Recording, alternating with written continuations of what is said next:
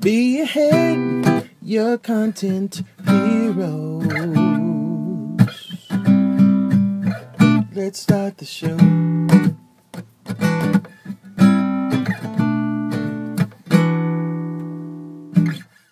In der heutigen Episode geht es um Markenkult und darum, wie man aus einer Skizze von einem Fisch eine Marke macht. Haben Sie den Hecht schon mal irgendwo gesehen und sich gefragt, wie er da angekommen ist und was er bedeutet? Nach deren Episode wissen Sie es. Willkommen Miles, alias Michael Glauser. Du bist der Vater von dem Projekt Köder. Sag mal, Miles, wie ist es zu dem Fisch gekommen? Ich bin mit Berufsfischer auf dem See, als ganz kleiner Bub am Bielersee aufgewachsen. Äh, in dem Dorf, wo ich aufgewachsen bin, Lüschertz. Lüschertz am Bielersee wird seit Generationen, seit 5000 Jahren, wird dort gefischt.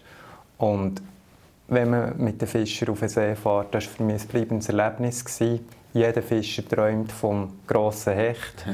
Und meine Eltern selber waren kunstaffin und haben Kinder motiviert zum Zeichnen die zwei Verbindungen haben äh, mich zum Hechtzeichnen geführt.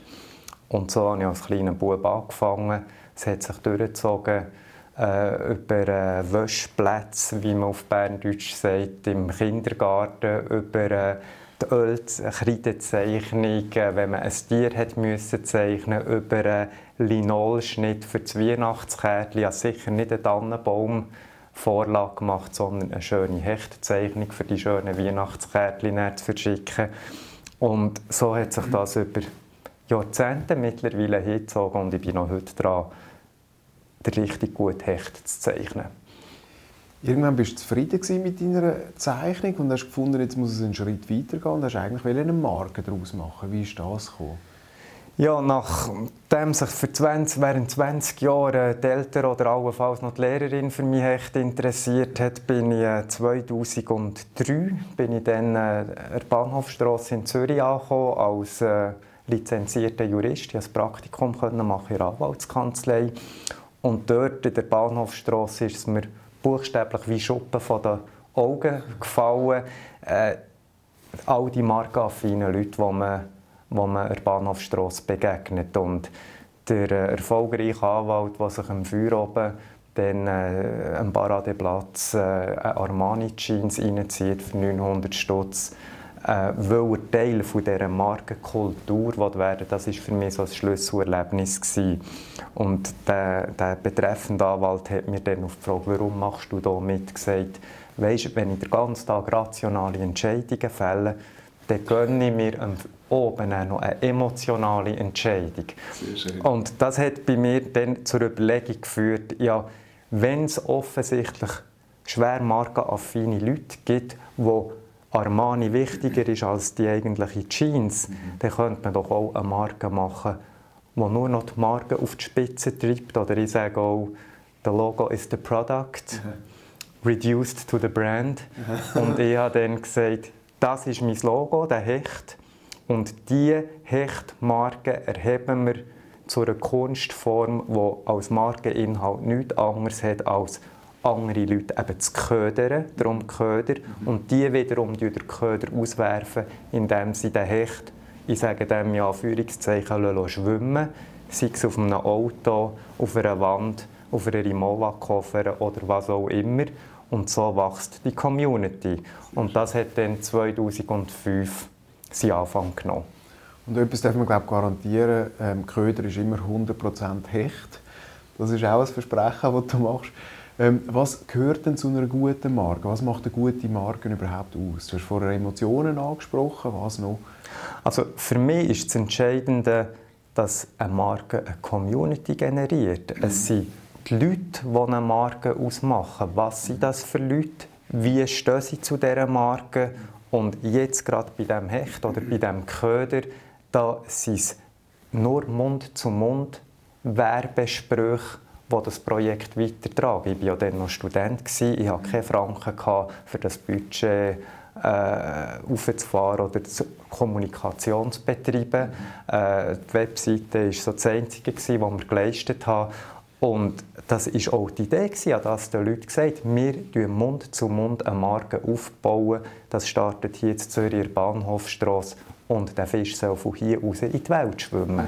Und schlussendlich ist äh, der wirklich um die Welt herumgekommen. Wie ist das gekommen? Also es gibt Bilder von äh, eben Maasai-Kämpfern, die eigentlich den Hecht auf der, auf der Tür haben. Oder? Wie, wie kommt es zu so etwas? Ja, also wir sind hier im Büro vom Staatssekretariat für Migration. Hier verkehren Leute, die äh, international vernetzt sind, die in die Welt rausgehen und es sind Leute aus dem Staatssekretariat, Diplomaten oder äh, sonst, äh, im Austausch mit anderen Ländern äh, funktionierende Personen, die die Hechte dann mitnehmen und dort vor Ort eben schwimmen und sagen, Schau, das ist jetzt der Hecht, der aus der Schweiz zu dir ist geschwommen und wir lassen jetzt hier weiter schwimmen. Sehr schön. Du hast es angesprochen, du bist da eigentlich Anwalt oder als Anwalt angestellt im äh, Staatssekretariat. Ähm, trotzdem ist dein Büro sehr äh, schön und farbig geschmückt. Äh, eben etwas, was du in die Welt raustreibst. Wie soll es weitergehen mit dem Hecht, mit dem Köder, mit dem Projekt? Äh, es ist bis jetzt eine Entwicklung, die man in den letzten zehn Jahren hat beobachten konnte. Es kommen Leute zu mir mhm. und sagen, wir wollen partizipieren, wie können wir weitermachen. Und ich frage dann, was ist deine Möglichkeit, was sind deine Interessen. So sind immer neue Sachen entstanden. Zum Beispiel ist jemand, äh, ein Inder, ist gekommen und der ist Uhrenfan. Mhm. Und er hat gesagt, du, du kommst ja aus der Uhrenregion Biel, Jura. Wir machen eine ganz exklusive Uhr, wo der Hecht durch die Uhr schwimmt. Mhm. Das ist ein Projekt, das 10'000 Franken nicht länger. Es sind mehrere 10'000 Franken in das Projekt geflossen. Mhm. Das war für mich ein Highlight. Gewesen. Es gibt äh, andere Sachen, Ringe, Sigurringe, auch Spezialanfertigungen. Es gibt Schlüsselanhänger, es gibt äh, Spezialkleberanfertigungen für auf einen Maserati haben wir gemacht. Das sind die super schönen Einzelanfertigungen, das sind für mich so die Highlights. Ich habe aber genauso Freude, wenn jemand kommt und sagt, äh, du, habe 20 Stutz und äh, ich gehe nächste Woche auf New York und hättest du Lust, dass ich den Fisch dort schwimmen Dann sage ich, ja, selbstverständlich und schick mir das cooles Foto retour. Äh, es geht ja um die Community, die soll gepflegt werden und den Fisch schwimmen und das darf man glaube ich, sagen, du verdienst mit dem ja nicht dein Geld, sondern eben, du hast eine andere, äh, eine andere Anstellung, sondern das machst du meistens zum Selbstkostenpreis. Ja, das ist richtig. Es macht natürlich das Projekt auch sympathisch und es lebt davon, dass es eine sympathische Spielerei ist und dass Leute, die markenaffin sind, über Jahre in regulär mitmachen und immer wieder kommen und eben zu dieser Community gehören, die wächst. Der Fisch schwimmt selber mittlerweile im Geld. Du hast eine Geldprägemaschine. Du prägst also sogar auf Banknoten. Du hast das abgeklärt. Das ist natürlich erlaubt. Ähm, Krönung finde ich, es gibt Leute, die den Hecht sogar tragen auf der eigenen Haut. Es sind äh, gibt tätowiert, ein paar, oder? Ja, es ist natürlich immer die Frage, dann, ja, wie holst du noch einen drauf, wie geht es weiter? Und äh, ich habe immer gesagt, ja, es müsste mal jemand kommen, der sich den Fisch tätowieren lässt.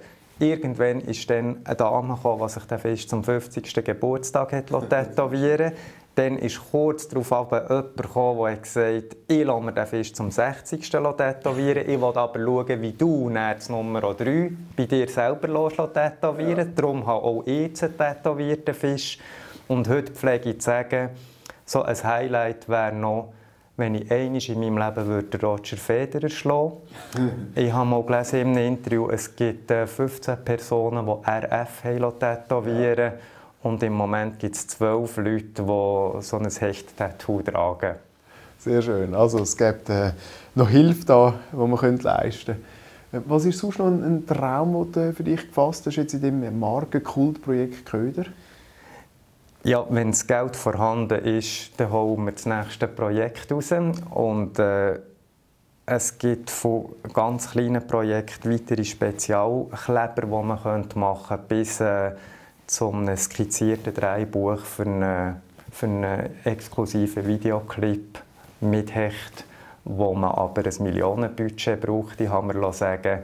Und äh, wenn jemand mit dieser Million kommt, dann machen wir nicht mehr eine Uhr für eine Million, sondern einen Film. Sehr schön. Herzlichen Dank, Miles. Es ist interessant, wie aus einer, aus einer Leidenschaft eigentlich von einem Bieler äh, Seebub ein, ein richtiger Marken, ein richtiger Markenkult geworden ist. Beeindruckend. Herzlichen Dank. Merci, lass den Fisch schwimmen. Dankeschön. Be ahead, your content hero.